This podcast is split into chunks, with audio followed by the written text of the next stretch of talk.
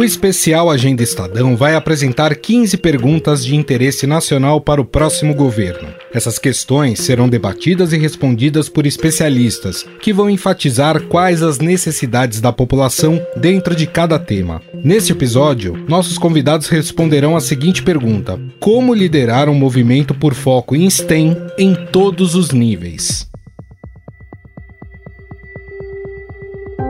STEM quer dizer ciência, tecnologia, engenharia e matemática. O termo educação STEM tornou-se sinônimo de um ensino criativo, colaborativo, interdisciplinar, com solução de problemas e que forma cidadãos mais preparados para a sociedade atual. Nos exames internacionais de desempenho, os alunos brasileiros de 15 anos têm sempre notas que ficam entre as mais baixas nas áreas de matemática e ciência. Quatro em cada dez estudantes brasileiros com 15 anos, avaliados no ano de 2018, não tinham conhecimentos básicos em matemática, nem em ciências e nem em leitura. Os resultados do Programa Internacional de Avaliação colocam o Brasil entre os piores desempenhos da América do Sul.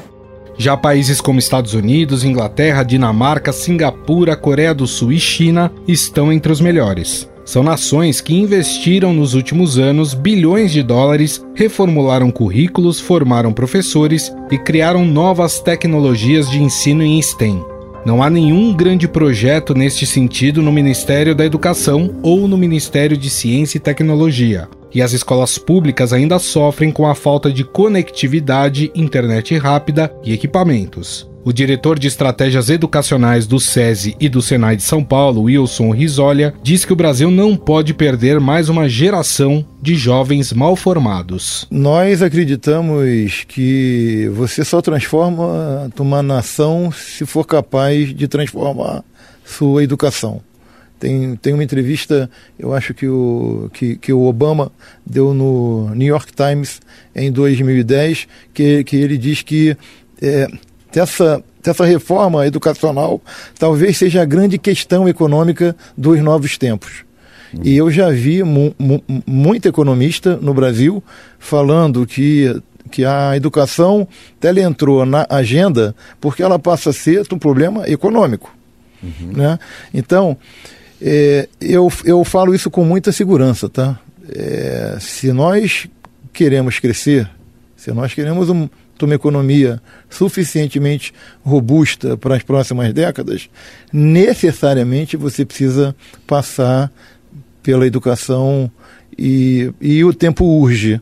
Nós temos muito pouco tempo para fazer isso. Pesquisas mostram que ainda há grande desigualdade de gênero quando se fala em carreiras STEM e a necessidade urgente de se criar programas voltados às mulheres nessas áreas. Estudo do Banco Mundial de 2019 mostra que meninas e meninos têm desempenho parecido em matemática e ciências, quando estão na educação básica na maioria dos países, mas na universidade os números mudam. Apesar de globalmente haver mais mulheres no ensino superior, só 7% delas escolhem estudar engenharia. Entre os homens, são 22%. Nas carreiras de tecnologia da informação, são 28% de mulheres e 72% de homens. Estudos da Organização para a Cooperação e Desenvolvimento Econômico indicam que quase 90% dos profissionais da área de tecnologia estão empregados nas dezenas de países analisados. Mas mesmo aí há uma diferença de gênero. Entre os homens são 93% com emprego, entre as mulheres 81.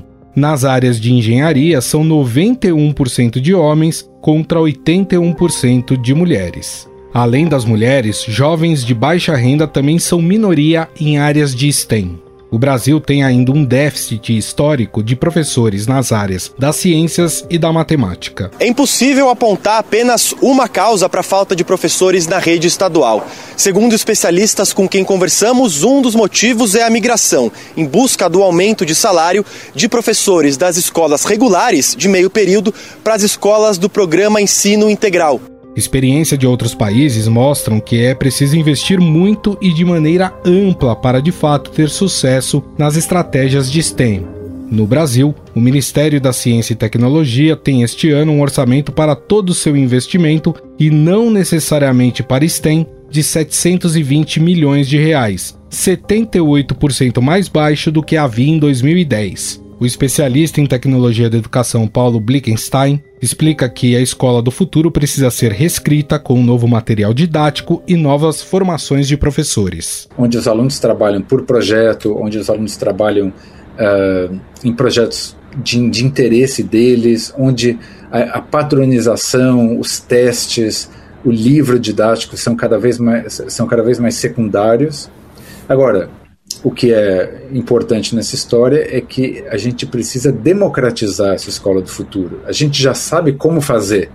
Né? É exatamente isso: é educação por projeto, educação centrada no aluno, educação, educação construcionista, educação freiriana. Essa é, é o, a receita da escola do futuro. Agora, o problema é que ela não pode ser uma educação só para elite, porque daí a gente vai reproduzir a desigualdade que a gente já tem no, no, sistema educacional de uma forma ainda pior, né? porque a gente vai ter uma, um, um grupo de alunos uh, sendo formado para o século XXI e um grupo de alunos, a maioria dos alunos sendo formado para o século XIX.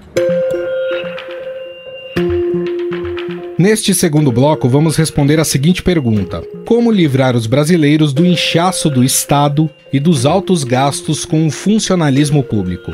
Você pode até pensar que a raiz dos problemas em relação aos gastos públicos está na quantidade de servidores que existem, mas, segundo especialistas, outras questões como a burocracia também devem ser observadas. O funcionalismo federal terá ao final de 2022 o menor patamar de gasto com pessoal em 26 anos, 3,4% do produto interno bruto, segundo dados do Ministério da Economia. As despesas com servidores federais nos estados, municípios e União somaram 319 bilhões de reais no ano passado e, segundo o estudo, estão entre as mais altas em um universo de 70 países quando comparadas ao PIB.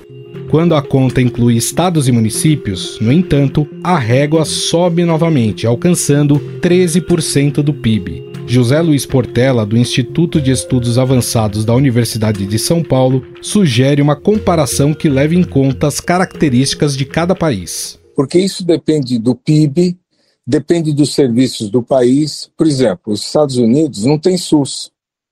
Uhum. Então, se você não tem certos serviços, você tem menos funcionário. Então, você não dá para comparar duas coisas diferentes. Você tem que comparar o funcionário dentro da, de acordo com o produto. Então, o que, que você quer? Quando você tem funcionário público, você quer serviço na ponta. Uhum. Então, você tem que. E, e, e, o que é o correto na, na, na eh, gestão pública? Você ter metas. Então, você quer ter funcionários para ter um serviço de saúde. E você tem que ter metas. Então, os funcionários da saúde que estão ligados ao SUS. Eu quero ter tantos atendimentos, tantas coisas. Aí sim, aí você compara o grau de serviço, no fundo, você está comparando aí produtividade. Aí uhum. você compara o número de funcionários com os serviços que eles geram. Isso que é o correto. E ninguém faz. Porque a política pública no Brasil, ela é conversada de um jeito assim aéreo e fica sempre aquela a, etéreo, fica sempre aquelas conclusões. Ah, aqui nós temos muito e tal. Depende do serviço que você quer, da quantidade de serviço e o terceiro item, da qualidade do serviço. Você pode ser, a, a, ter um serviço SUS bom e, e, e, mais ou menos, e você pode ter um serviço do SUS ruim, não por conta do funcionário, por conta, por exemplo, da tabela SUS que paga pouco. Uhum. Então, o, o médico ele foge do SUS porque ele não quer receber 10 reais por consulta, 50 reais por um procedimento cirúrgico e tal. Então, como é que você vai comparar tudo isso num WhatsApp? Então, eu acho que o Brasil, é, é, é, como um país que tem uma tradição mais assistencial, isso vem por quê? Não vem porque ele é errado e tal, vem por causa da pobreza. A questão número um é a desigualdade. Esse é o maior problema que o Brasil tem. Porque não é só a essa, causar esse problema, digamos, sentimental ou emocional de você ver as pessoas da pobreza, que já é um grande problema. Uhum. É também você imaginar uh, o, quais são os impactos que isso causa. quando você vai na política econômica do Brasil, você começa a dar um montão de gratuidades, por quê? Porque você sabe que as pessoas ganham pouco, que a maioria ganha até um salário mínimo, ganha até dois salários mínimos, uma quantidade monstro. No Brasil, se você ganhar 5 mil reais, você está no, no, no 1% mais rico. João Rogério Sanson, da Universidade Federal de Santa Catarina e especialista em economia do setor público, prefere uma análise do problema que não despreze o efeito da diferença de renda per capita, pois esse fosso se revela também na qualidade do serviço. Suponha que a porcentagem de gastos e com servidores no PIB do Brasil fosse exatamente igual à do, da Dinamarca. Você teria um problema a renda per capita da Dinamarca é várias vezes a nossa. Então, se você pegar a renda, e você pode se perguntar quanto per capita, quer dizer, quanto que cada cidadão pode ter de, de, de gastos com servidores à disposição dele, de serviços que esses servidores podem prestar para eles. Então, a, a, a Dinamarca Suponha, só para fins do nosso raciocínio, que o PIB da Dinamarca seja três vezes o nosso, per capita. Né? É, per capita com I, viu? Não é capta, como muita gente anda escrevendo por aí, não é do verbo captar. Aí o que acontece? Você vai na Dinamarca, nossa, que maravilha! É, eu conheço alguns jornalistas que passam férias na Dinamarca, né? Aí os caras voltam os políticos, né? Viajam para lá, alguns políticos voltam, ah, tem que ter o mesmo serviço, juízes, né? Sim. Então, a, a, a, eu nunca fui para Dinamarca, nem, nem pretendo ir, mas eu tenho colegas que, que, que já conseguiram ir. Uhum. Mas é fácil ver o efeito disso, né? O efeito da diferença de, de renda per capita se traduz também em qualidade do serviço público. Uhum. Então, se a gente quisesse gastar o mesmo que a Dinamarca, é, em, dólares ou reais, pode traduzir por, por real, né? Uhum. você teria que gastar uma fatia imensa do nosso PIB. De acordo com o Instituto de Pesquisa Econômica Aplicada, o IPEA, a média salarial no Poder Judiciário, que inclui magistrados e servidores, é a maior dos três poderes. Na esfera estadual, os integrantes do Judiciário ganham, na média, 10 mil reais, mais do que o dobro do observado no Poder Executivo, que é de 4,8 mil reais. Além das discrepâncias salariais pagas aos servidores brasileiros de acordo com sua posição na pirâmide de hierarquia, o grau de estabilidade assegurado a eles também é citado por especialistas como um fator que merece ser revisado em uma possível reforma administrativa, como destaca José Luiz Portela, da Universidade de São Paulo. A raiz é a desigualdade, porque no Brasil, quem pode, exatamente porque é um país desigual, o gueto que pode procura as maiores vantagens para eles. Quer dizer, num momento super complicado do país, os, o magistrado quer ganhar mais, ele já uhum. ganha um montão de coisa, ganha coisa por fora, tem um montão de penduricalho e ele quer mais. E ele quer que os funcionários do judiciário ganhem. Aí o outro quer que o, os deputados querem. Um, um, agora não sei como está, porque faz tempo, mas há um certo tempo tinha a censorista lá no Congresso e o sujeito ganhava 6, 7 mil para ser assessorista, que é uma coisa que não existe mais.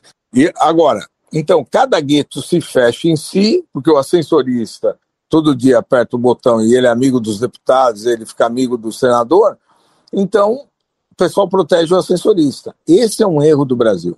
O uhum. Brasil não consegue imaginar o todo. Então, hoje, o maior problema do funcionalismo não é a quantidade, são super salários e a qualidade do serviço entregue. Então, antes de pensar na quantidade, você tinha que pensar nisso. No início do governo Bolsonaro, diversos modelos de reforma administrativa foram aventados e descartados até que em setembro de 2020 um projeto fosse encaminhado ao Congresso. Primeira característica é, como eu disse, não vamos atingir os direitos adquiridos. A segunda grande característica é vamos o foco é completar essa transição do Estado autoridade para o Estado servidor. Nós queremos avaliação pela qualidade dos serviços públicos. O texto previa, por exemplo, o fim da aposentadoria compulsória de servidores como modalidade de punição, a proibição de férias anuais com mais de 30 dias e a vedação de promoções ou progressões na carreira por tempo de serviço. Mas isso apenas para futuros servidores, desde que não sejam magistrados ou deputados. Ambas as categorias foram poupadas.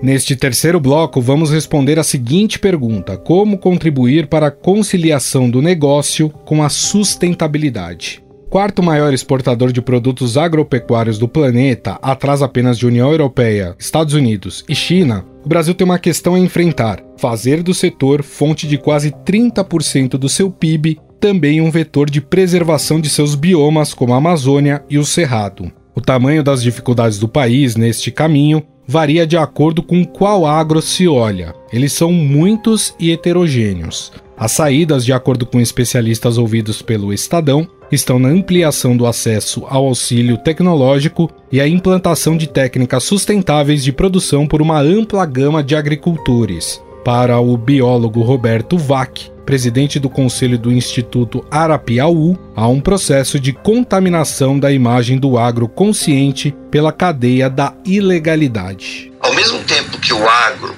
visto de uma maneira geral, ele, é, ele incorpora uma parte da agenda da conversão das florestas, do desmatamento e também da ilegalidade, tem uma parte enorme do agro está na fronteira do que tem de mais sofisticado, de mais avançado em termos de mudanças climáticas, em termos de oportunidades de uso da terra, de conservação.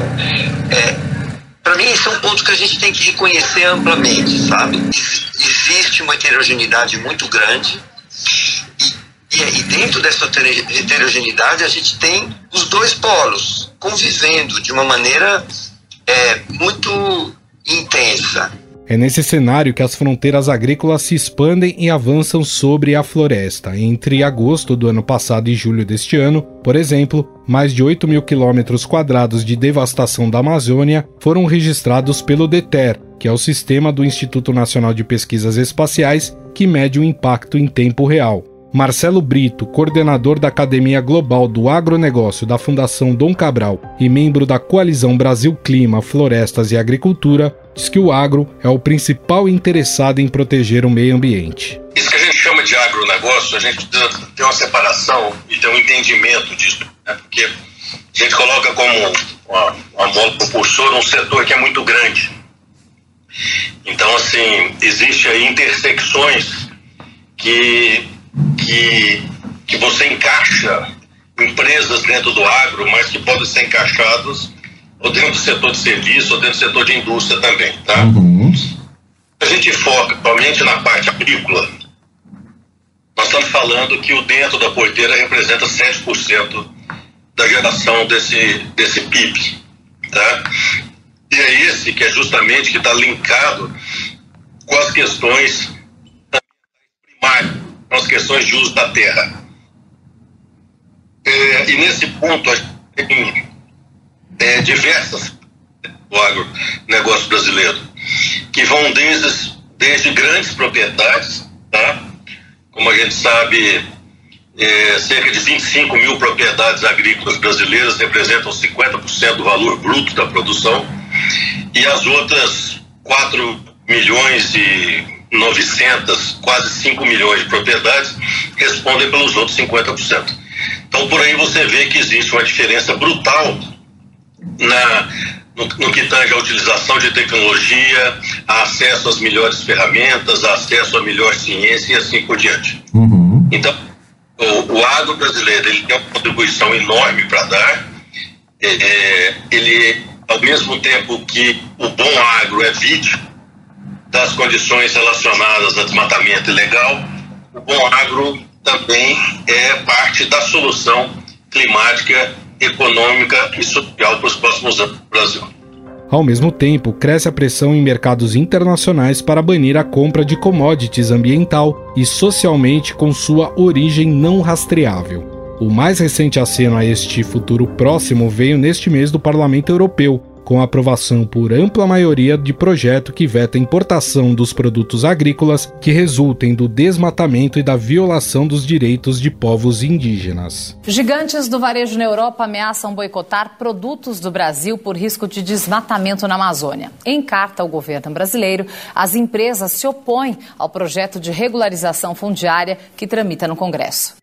A medida deve se somar à trava que emperra o acordo Mercosul-União Europeia. Liderado pela França, o bloco barrou a implementação com críticas à política ambiental brasileira nos últimos anos. Para os franceses, o tratado não deve andar sem garantias de que o Brasil cumprirá o Acordo de Paris, que tenta frear o aquecimento global. O recado mais contundente veio hoje da França. O país informou que não pretende aprovar o acordo entre Mercosul e União Europeia, que custou 20 anos de negociação entre os blocos.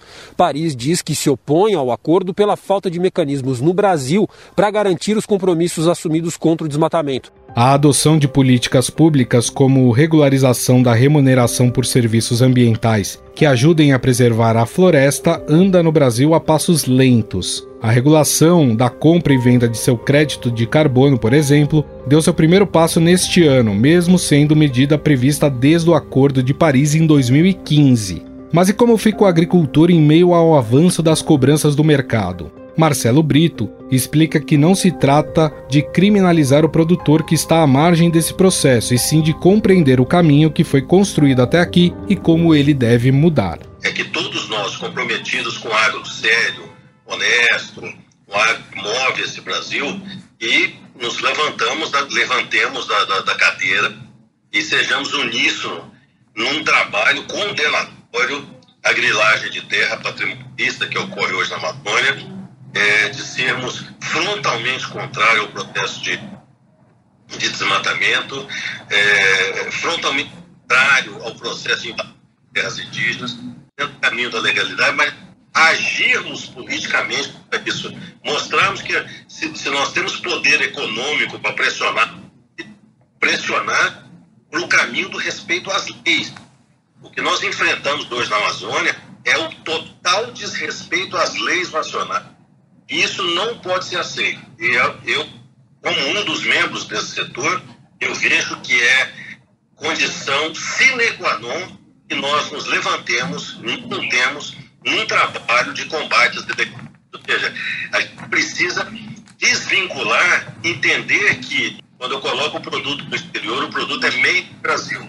E tudo que é de mal que está acontecendo na Amazônia está incorporado nesse Made in Brasil e vai prejudicar o nosso produto com médio longo mais do que uma questão a enfrentar, a aproximação das agendas do agronegócio e da sustentabilidade no Brasil parece ser, na verdade, uma oportunidade a se aproveitar.